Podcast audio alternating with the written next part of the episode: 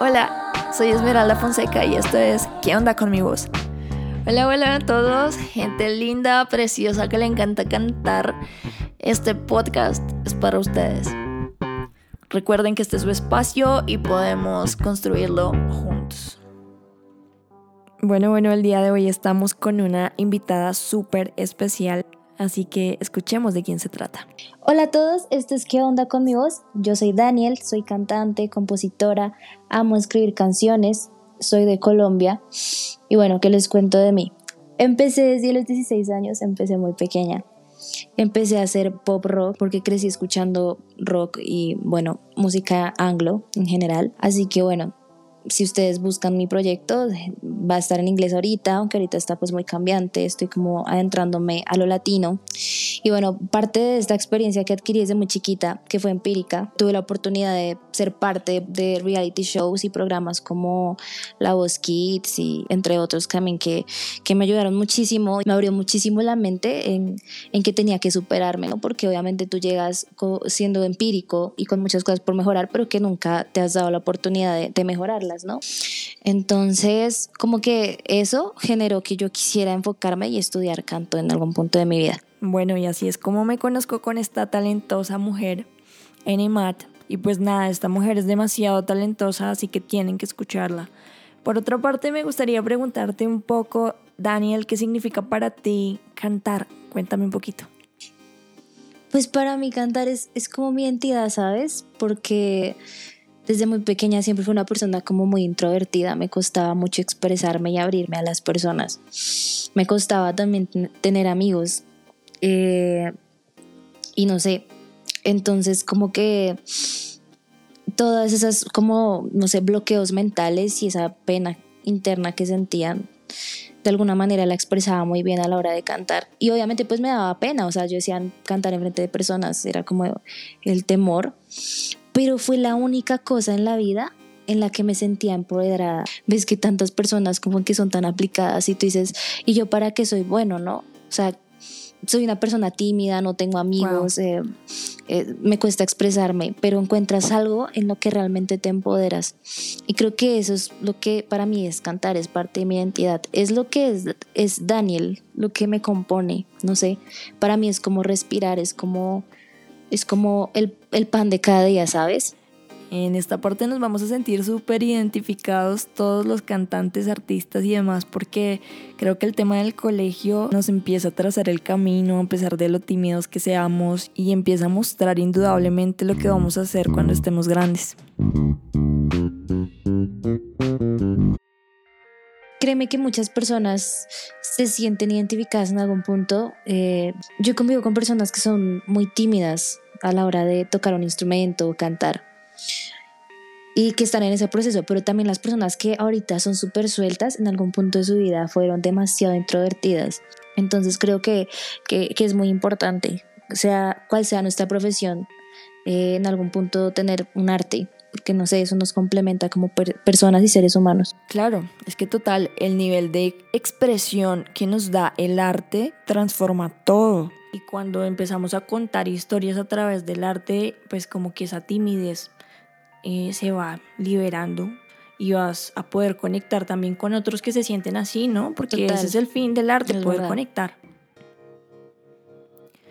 Bueno, cuéntame un poquito de esa historia, de esa búsqueda que tenemos todos los cantantes por ser cada día mejor.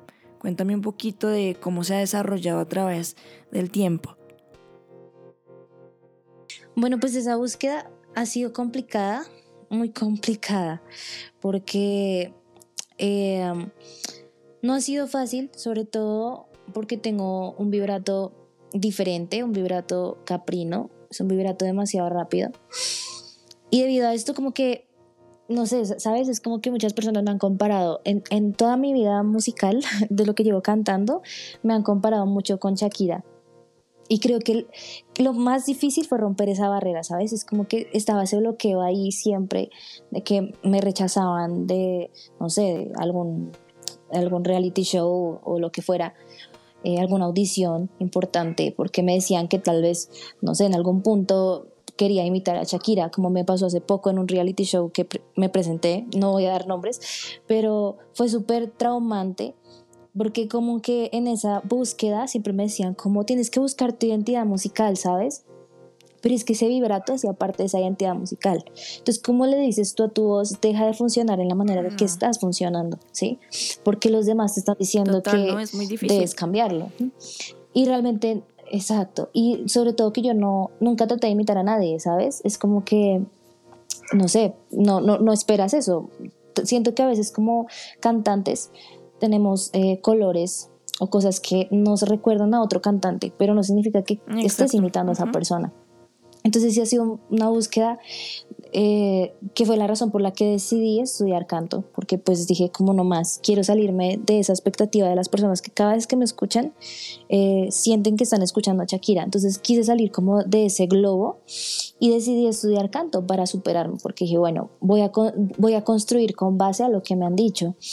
Y empecé a buscar y encontré cosas muy positivas de mi voz, encontré cosas que pensé que no podía hacer. Antes me ponía muchos límites vocales, era como, y esta canción yo no la voy a poder cantar porque mi voz es así, tiene un vibrato muy rápido, tiene un vibrato que no. Y fíjate que a medida que fui estudiando, mis profesores me motivaron también a dejar esos bloqueos mentales y decir, ¿por qué no lo intentamos? No, no tiene que sonarte igual, que te suene diferente no significa que no lo sepas hacer o que no puedas. Entonces tratamos como que devolver esas debilidades que para otras personas era algo tal vez eh, imitativo, convertirlo en una fortaleza, ¿sí? Y también dominarla, porque creo que es muy importante que uno aprenda también en esa búsqueda, eh, en ese recorrido como cantante y de esa búsqueda en tu técnica y demás, es como que aprender a superarte y también dominar tu voz, dominar no solo tu voz, sino creo que en el arte dominas cada parte de tu cuerpo.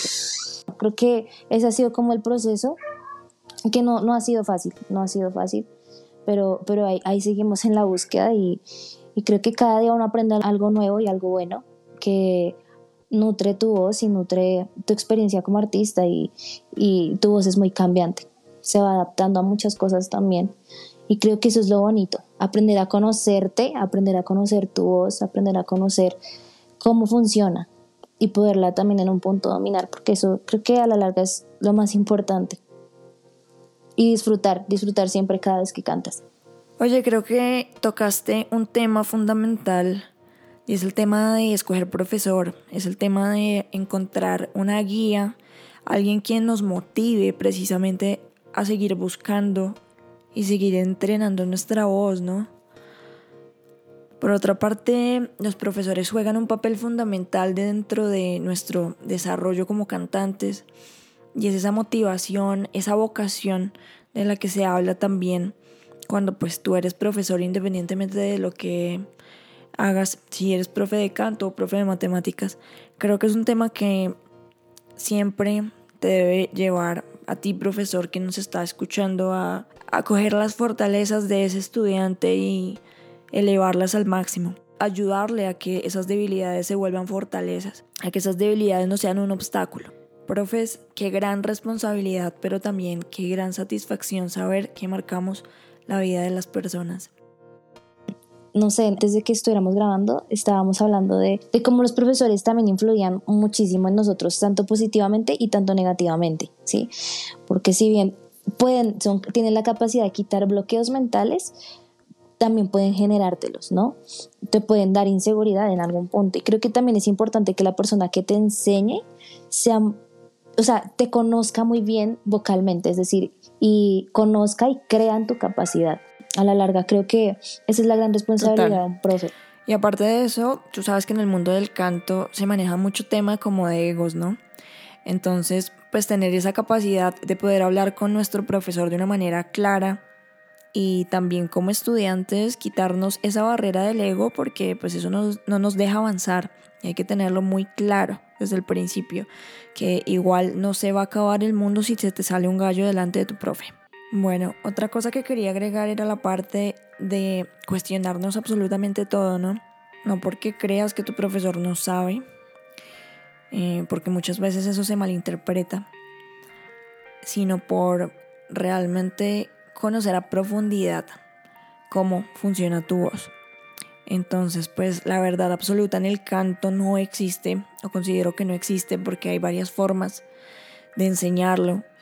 Y pues nada, los profesores deben estar muy, muy abiertos a este tipo de cosas, sin sentirse pues juzgados porque nada, es un aprendizaje de todos, con todos. Total.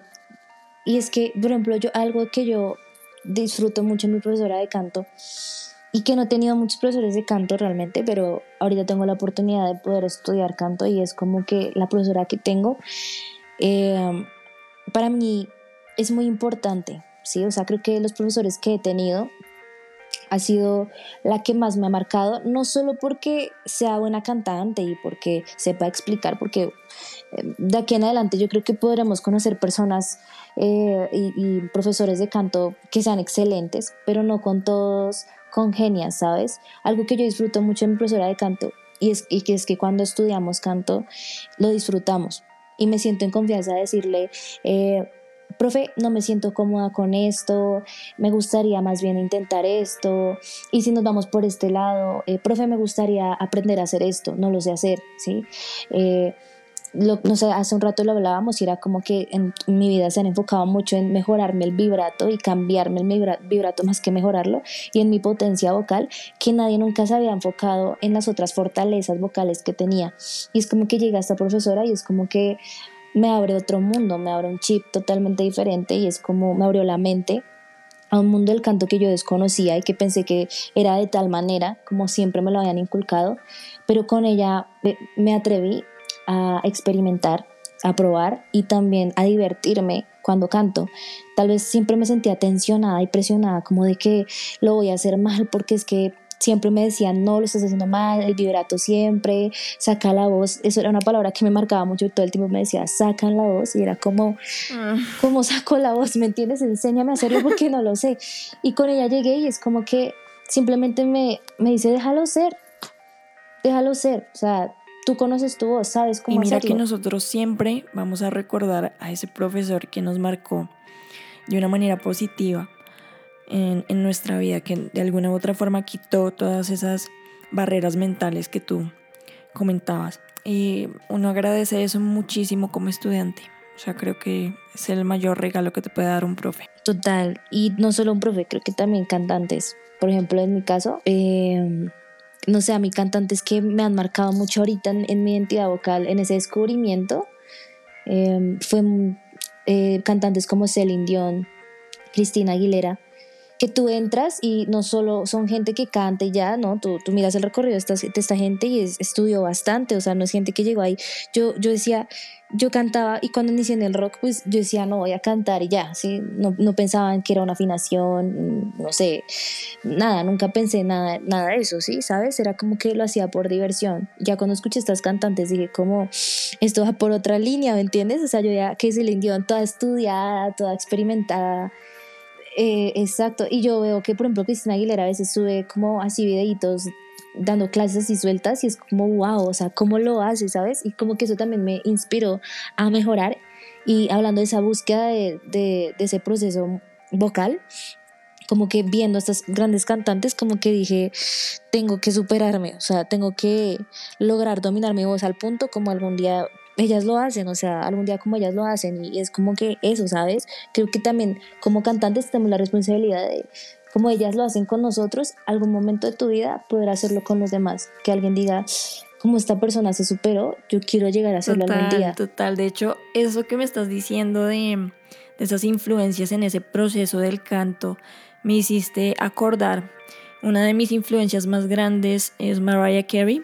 yo la amo también. Y sí, total. Mariah, eh, Cristina Aguilera, eh, Celine Dion, Michael Jackson. O sea, creo que Michael Jackson está súper marcado en, en, mi vida. Y, y, creo que, o sea, o sea, todos estos cantantes, lo que tú dices, motivan muchísimo. Y aparte, como que también brindan de lo que a ellos les enseñaron. Por eso es tan importante eh, es escuchar y retroalimentarse. Creo que es demasiado importante escuchar a otros cantantes para ser mejores, para ser grandes, no solo como cantantes, sino como seres humanos, como personas.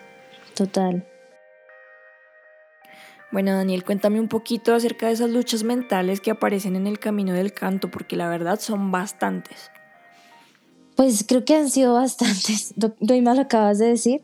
Eh, no ha sido fácil. Creo que lo que más he tenido han sido luchas mentales. Y a veces creo que las luchas mentales uno se las crea uno mismo, los bloqueos. Sí puede ser uno mismo el que no se cree capaz y el que se pone límites, ¿sabes? Es como que me pasa muchas veces que, que digo, no puedo no voy a poder, no voy a poder, ¿sí? Pero de un tiempo para acá ha venido cambiando esa mentalidad de, del no puedo a vamos a intentarlo, ¿sí? Nada, nada, nada pierdes con intentarlo, ¿sí? Y creo que de eso se trata, o sea, cualquier arte, ¿sabes? Cantar, bailar, creo que si no lo intentas no sabes si lo puedes lograr. He luchado bastante con el, el no, porque me han cerrado muchas puertas, porque, no sé, volvemos al tema, me comparaban mucho con Shakira, me decían que yo la imitaba, que tal vez era frustrada porque no había sido Shakira y realmente no, admiro mucho a Shakira, eh, realmente es una artista increíble, eh, pero no, nunca traté de ser Shakira, ¿sabes? Y hasta que lo entiendes y dices, no soy eso, no, no, no, no soy lo que las personas han, colocado en mi mente, eh, empiezas a fluir. Soy una persona que, que en un momento de mi vida cuando cantaba, eh, yo leía rostros, ¿sabes? Me preocupaba demasiado por lo que los demás pensaban, porque desde pequeña como que siempre estaba el, el no vas a poder, el tienes que sacar la voz, eso era un bloqueo mental que, que indudablemente me marcaba. Tu vibrato es horrible, entonces como que cada vez que yo cantaba yo sentía como que yo leía, yo leía caras y era como, esta persona me está mirando así, esta persona me está diciendo no, es porque lo hice mal. Y creo que en algún punto de mi carrera dejé de hacerlo porque me di cuenta que no era sano. Empezando porque cada vez que, que haces esto, tú mismo te vas a bloquear y como que tu garganta, no sé, eh, esto pasa así, no sé si soy la única, pero se me cerraba, o sea, era como si se bloqueara algo ahí adentro y no fluyera, ¿sí? Yo digo, y yo en mi mente mientras cantaba era, pero lo sé hacer, o sea, lo hice en los ensayos, lo hice antes, porque ahorita no puedo, y era porque yo misma me estaba limitando y me estaba cuestionando, tal vez con las miradas de otras personas, ¿sabes? Eh, vas a cometer errores miles de veces, tal vez lo vas a hacer mal, tal vez lo vas a hacer bien, no lo sé, pero todo esto te va a enriquecer con el tiempo, ¿sí? Y de esto vas a aprender y a la larga pues creo que esos bloqueos se van con la seguridad y a medida que vas estudiando, para mí sí es muy importante que una persona que le gusta cantar si de verdad es lo que ama, lo que le apasiona, lo estudie. Creo que hoy en día hay muchas herramientas. Hoy en día en YouTube encuentras miles de tutoriales, eh, eh, no sé, profesores, buscas en Google y ya hay escuelas online. Creo que eso permite ahorita también como más espacios también.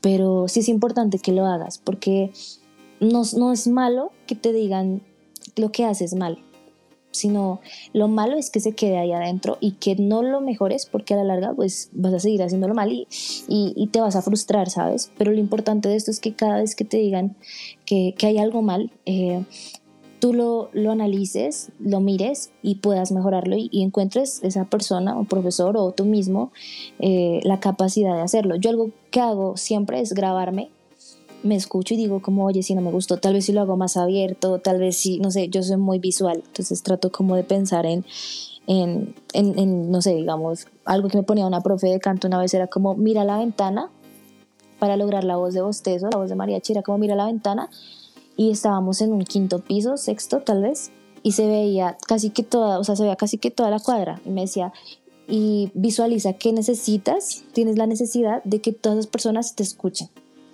y no es automáticamente como que tu mente cambia. O por ejemplo el twang, eh, es algo que he venido practicando hace poco y es como eh, piensa en, en, hablar como una brujita, en reírte como una brujita. Son cosas que a veces uno no, no les da importancia, pero mira que todas esas cosas como que te van ayudando y dices, oye, sí, lo logré. Sí, o, sea, o me dicen, no, trata de subir la laringe, tú lo imaginas y automáticamente lo logras, ¿sabes? Es como que funciona muy visual también el canto y eso es algo que, que es muy bonito también. Bueno, algo que podemos resaltar es el lenguaje imaginativo que utilizan los profes para hacernos entender eh, todas estas cosas, ya que nuestro instrumento no se ve y tenemos que partir de las sensaciones para poder experimentar eh, pues esa mejora vocal, ¿no? Poco a poco con la memoria muscular que va generando cada ejercicio vamos a poder tener un poco más de dominio de nuestra voz, eh, ya que pues nuestra laringe se puede modificar, nuestra voz es un instrumento que es muy cambiante debido a esas modificaciones que se le pueden hacer a la voz. Entonces sé que no están muy familiarizados nuestros amigos con los ejercicios que hacemos. Claro. Y nos dicen como, ¿Qué está haciendo? Exactamente. Entonces sí, es bastante complejo. Es por eso que los cantantes no tenemos muchos amigos. Sí, yo creo. Nos ven como raros. Así que hashtag adopta un cantante. Somos raros, pero pues yo soy de las que hago soniditos raros todo el tiempo. Pero igual tiene que aceptarnos así. somos, somos cantantes, experimentamos en todo momento con nuestra voz. No podemos estar quietos. Sí. Todo el tiempo, sí. Exacto. Es algo que no nos pueden pedir, por favor. Entonces, si escuchen, si escuchan a un cantante, no lo traten de, de extrañito, de loquito, sino más bien comprendan que estamos en ese proceso de exploración, que es lo que tenemos que hacer siempre. Total. Bueno, y ustedes que me están escuchando, quisiera como hacerles hoy una pregunta a nivel muy conciencia. ¿Hasta qué punto podemos dejar que la enseñanza musical afecte nuestra identidad como artistas, como cantantes? ¿Vale la pena volver tu debilidad o lo que en la enseñanza consideran que es diferente un obstáculo mental? O mejor volvemos esa debilidad en una fortaleza en tu identidad. ¿Tú qué piensas? Y bueno, creo que es todo por hoy. Muchas gracias Daniel por acompañarnos. Eh, gracias a ustedes también por escucharnos y recuerden que pueden encontrar a Daniel en sus redes sociales como danielle.música y plataformas como Danielle con la I al revés. Y qué nota haber compartido con ustedes aquí en qué onda con mi voz.